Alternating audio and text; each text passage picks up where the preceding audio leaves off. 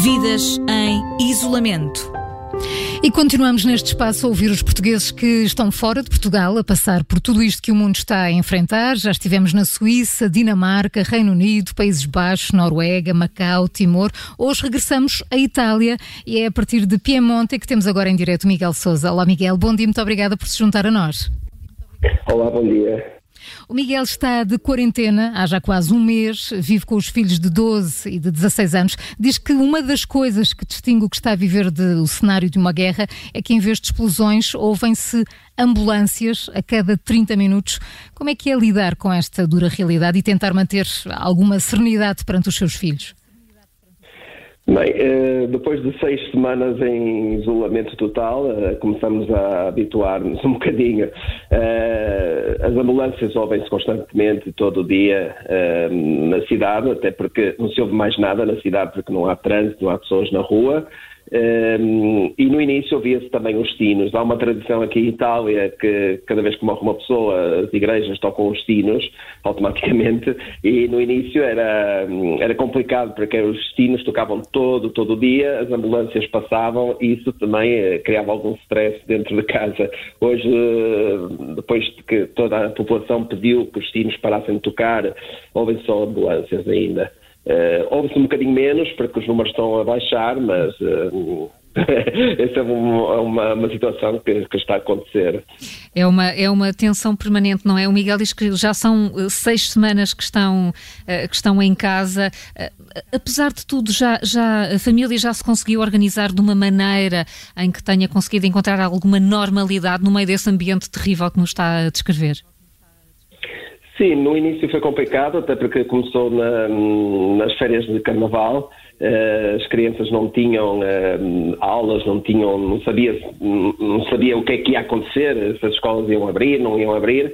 Uh, mas depois da, na segunda semana em que as escolas disseram vão estar fechadas por um tempo que não sabemos quando podem abrir, começou, as crianças começaram a ter aulas online. Aí nós criamos de rotinas eh, criamos horários como se fosse uma vida normal. Acordamos, tentamos acordar cedo, não muito cedo, como se fosse para ir para a escola, mas com horários de ir para a cama não às duas da manhã, porque era fácil isso acontecer, estar a ver televisão, não haver uh, trabalho, não ir trabalhar no dia seguinte, mas depois começamos a, a criar horários de forma que uh, os dias tivessem algum sentido uh, e não andar pela casa de manhã vestir como se fosse para a rua. Um, e isso fez com que as crianças se organizassem também melhor. Uh, não fazer as aulas, as videolições que, de pijama, mas vamos nos vestir, vamos tomar banho, de forma que as coisas tivessem uh, algum sentido também no, durante o dia. Depois uh, vai para uma certa normalidade. Nós, eu tento ir à rua, as crianças nunca saíram de casa até hoje, mas eu tento ir à rua uma vez por semana para ir fazer compras e, e depois voltar a casa e, e agora começa a ser a normalidade é estar em casa. Ah, Miguel, em tempos profissionais o Miguel faz o quê? Eu neste momento sou empresário. Tenho uma atividade própria uhum. ligada ao desporto que estamos parados completamente porque hum, todas as estruturas esportivas foram uh, fecharam na, na semana do Carnaval. Portanto, neste momento não. E há apoios, como é, como é que estão a funcionar os apoios uh, a empresários, ou empresas, uh, ao emprego? Sim, uh, para as empresas que têm empregados, foram criados apoios tipo de fundos de desemprego temporâneos, que são um género de um fundo de desemprego em que as pessoas recebem uma quantia, não a 100% do seu salário, um, sei que há alguns atrasos porque isso, os processos estão a andar para a frente, mas as pessoas ainda não receberam dinheiro. Uh, a nível de, hum, de, situações de trabalhadores por conta própria, uh, foi criado um fundo de 600 euros uh, que um, criou alguma. Um, uma situação de pânico para, para estas pessoas, porque 600 euros não, é que dá para tanto, e, e, disseram que era só um pagamento único. Agora querem, querem tentar dar outros apoios. O problema é que tudo isto, o dinheiro ainda não chegou a ninguém, nem às empresas, nem aos trabalhadores por conta própria, eh, eh, está tudo à espera. Agora eh, foi estipulado estes 400 milhões para hum, as câmaras municipais, para todas as cidades de Itália, estes 400 milhões, por exemplo, na minha cidade, se, têm cerca de 250 mil euros, as pessoas com, com algumas necessidades que não têm dinheiro para fazer as compras, para poder comer, uh, têm vouchers para ir ao supermercado de 25 euros por semana por cada pessoa da família que vive em casa. Portanto, um, acho que também partiu hoje um, o pedido para essas famílias mais necessitadas que esses vouchers.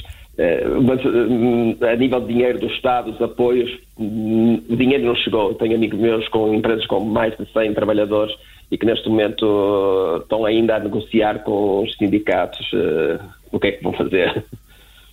Uhum. Miguel, eh, nestes últimos dias, eh, principalmente no final da semana passada, os números indicavam já uma descida do, do, do número de mortes, eh, do número de vítimas também, do número de, de, de casos de infectados. Pode-se dizer que em Itália já se vê uma luz ao fundo do túnel? Vê-se uma luz ao fundo do túnel para que chegamos ao topo da curva e agora começa a pequena descida. O problema é que nós somos um, um, povo latino habituado a sair de casa, a estar fora de casa. Uh, principalmente os italianos gostam, não estão a aguentar estar em casa. Esse é que neste momento cria, cria um grande medo na sociedade, cria um grande medo e é isso que nos está uh, a preocupar, porque uh, eu penso que agora ainda vamos ter que esperar mais um mês porque e a abertura vai ter que ser muito, muito devagar, porque hum, é possível que depois voltamos para trás facilmente. Uh, os números ainda são muito altos. Uh, mesmo que comece a descer, estamos a falar que ontem foram mais de 500 mortes. Uh, são números muito altos e com 4 mil novos infectados. não podemos neste momento, como dizem eles, não molar, é neste momento não desistir, ficar mais em casa, esperar para que depois podemos sair hum, por uma vez só, não, não, não, ter que voltar novamente a casa. Uh, mas as pessoas estão mais otimistas neste momento. Neste momento já se respira um pouco melhor, pelo menos com, com essa perspectiva de já não faltar assim tudo. Uh, eh, um, o Miguel conhece muito bem a Itália, vive aí há muitos anos, há 12. Acha que o país vai ficar diferente depois desta, desta experiência tão traumática? Vai ficar muito diferente. Uh, primeiro porque a Itália está à frente de todos os países da Europa neste, na situação do Covid. Significa que quando a Itália sair, vão estar ainda outros países da Europa uh, com este problema. Não é que vamos sair todos ao mesmo tempo da, desta situação. Uh, a Itália vive muito de relações internacionais, portanto vai ter que ser fechada, ficar fechada para si própria. Uh, a situação é que, mesmo que as pessoas queiram voltar às suas vidas normais, vai haver uma grande crise. Há muita gente que perde os seus trabalhos, há muita gente sem dinheiro neste momento, muita, muita gente sem dinheiro, à espera das ajudas uh, do Estado, ehm, e penso que tudo vai mudar, porque uh, ver uma pessoa com máscara na rua, para nós há dois meses atrás, era uma coisa que víamos só os chineses, quando chegavam os turistas chineses. Hoje, uh, eu estou a ver que nos próximos meses eu vou sair sempre de máscara à rua. Isso já começa a mudar as nossas relações eh, sociais, mas principalmente os cuidados de higiene. Eu penso que hoje eu já, quando vou ao supermercado, uso as luvas, uso a máscara, eh, mas começamos a ver onde é que tocamos e isso pode criar alguns hábitos muito importantes para, para o futuro. Mas a nível de, de, economia e tudo será, será muito difícil, será mesmo muito difícil. Miguel Souza, em direto de Piemonte, em Itália. Miguel, muito obrigada pelo seu testemunho, pelo seu tempo e que tudo corra o melhor possível. Obrigado eu e Força Portugal. Obrigada. Amanhã, no Vidas em Isolamento, vamos até Londres conhecer a realidade da enfermeira anestesista Ana Gamboa. Aproveito para recordar que pode enviar-nos as suas, as suas histórias destes dias diferentes, como está a lidar com esta nova forma de viver o dia a dia, ou história de portugueses que estejam a passar pelo mesmo, mas longe de Portugal. O nosso número é o 913 961 556. 913 961 556. Vidas em isolamento.